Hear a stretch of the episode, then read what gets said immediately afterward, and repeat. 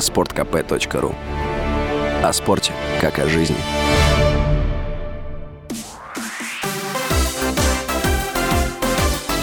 Новости спорта.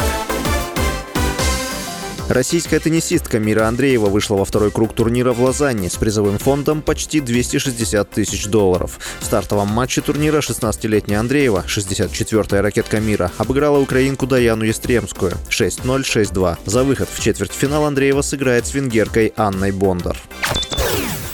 Министерство спорта России признало гонки беспилотников и лазерный бой «Лазертаг» видами спорта. Соответствующий документ размещен на официальном портале правовой информации. Также спортом стали воздушная гимнастика, многоборье, ГТО, брейкинг, авиационные гонки и фиджитал спорт.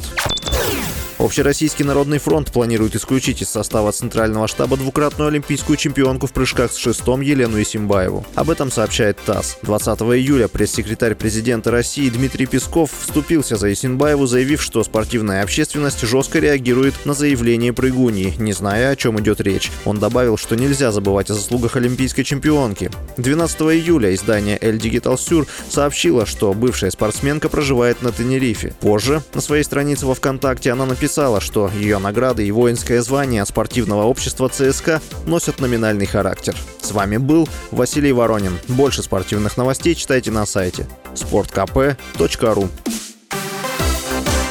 Новости спорта.